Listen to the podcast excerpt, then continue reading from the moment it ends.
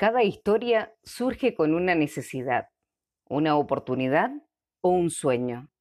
El nacimiento de las instituciones no son ajenas a ello, pero los portadores de dichas ilusiones son las personas, porque las historias institucionales sin duda atraviesan la historia de los sujetos que la construyen. Descentrarse de ellas significaría negar la propia constitución subjetiva portamos en nuestras vidas, entre otras significaciones, lo que vamos tejiendo desde el cotidiano colectivo.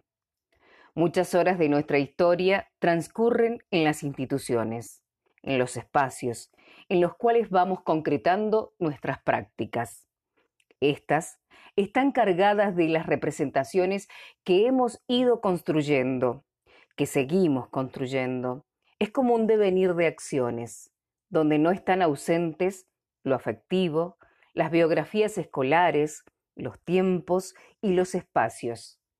La escuela no es un ente, es un entramado de sujetos que interactúan en espacios y tiempos en este interjuego que se va construyendo y formando así la identidad institucional.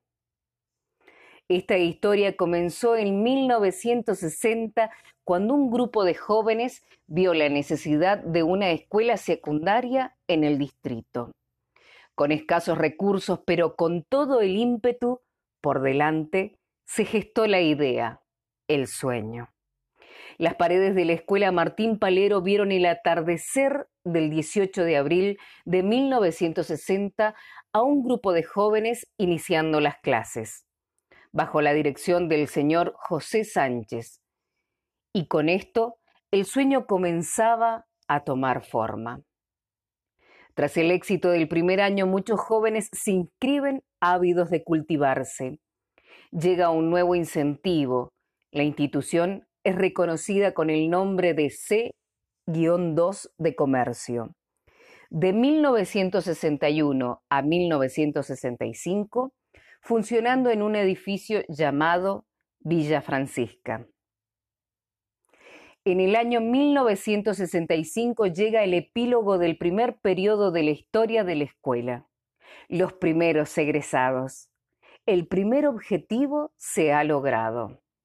En 1966, con más alumnos y en busca de beneficiar la función educativa, se traslada al recién inaugurado edificio de la Escuela Pueyrredón, cambiando el nombre a S-2 de Comercio.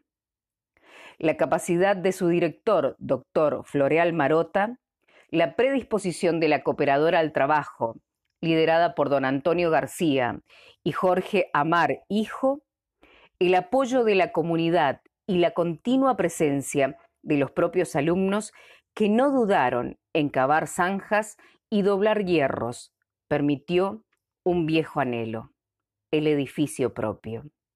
En el año 1973 se coloca la piedra fundamental en el terreno donde será levantado el edificio. Un sueño hecho realidad.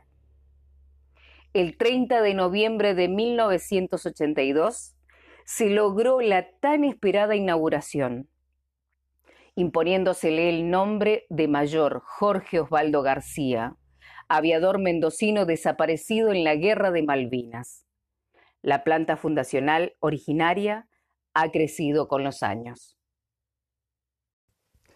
Llegado el año 1987, comienza a trabajar en la planta de profesores un ex alumno de la institución, egresado en el año 1978, volvió a la escuela que lo formó para retribuir lo aprendido.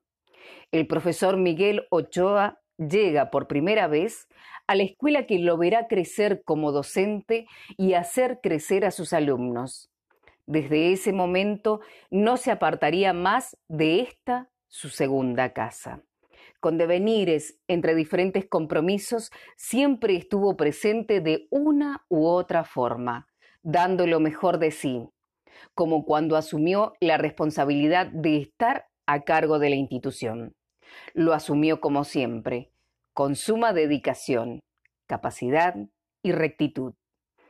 O como cada vez que estaba en el aula frente a sus educandos, aún en época de pandemia, a través de una pantalla. Nunca cesó ese compromiso por alentar a sus alumnos a buscar su mejor versión. Docente con todas las letras que recorrió gran parte de vida estas aulas y dejó en ellas su legado. Un día del año 1991 llega a la institución Dante Lazzoni, otro egresado. Trabajó en la institución durante toda su carrera docente, en la cual volcó toda su pasión por el derecho, que transmitió a cada uno de sus estudiantes. También estuvo como regente en la última etapa de su carrera docente. Durante el año 1992, con mucha alegría y empeño por mejorar la escuela, comienza a trabajar Nora Briguoli.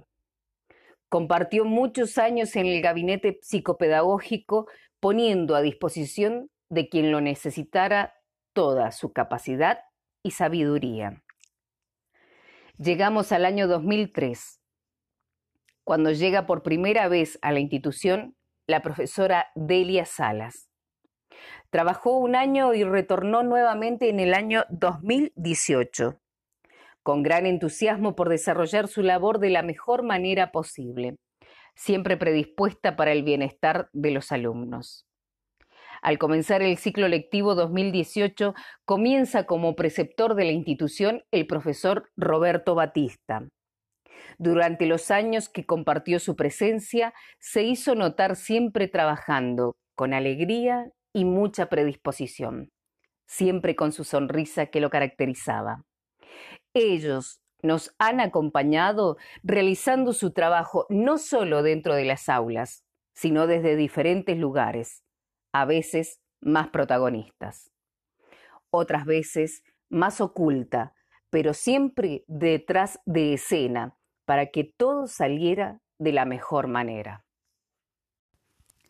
Compartiendo juegos y en todo momento cautivando a los alumnos y dejando sus enseñanzas no solo para el aula, sino para la vida. Ellos lograron que los encuentros de trabajo fueran más divertidos. Así vamos llegando al final de esta historia. Historia de risas y lágrimas, de despedidas y bienvenidas, de encuentros compartidos, de esfuerzos realizados, para lograr el objetivo de que los educandos sean mejores pero también la satisfacción de cada fin de año ver a nuestros alumnos realizados. Pero a pesar de que dejarán de pisar nuestras aulas y pasillos, seguirán siendo parte de esta escuela, ya que su huella permanecerá imborrable para siempre en cada muro de este edificio y en el corazón de cada alumno y compañero de este viaje. Gracias por todos los momentos compartidos. Feliz jubilación.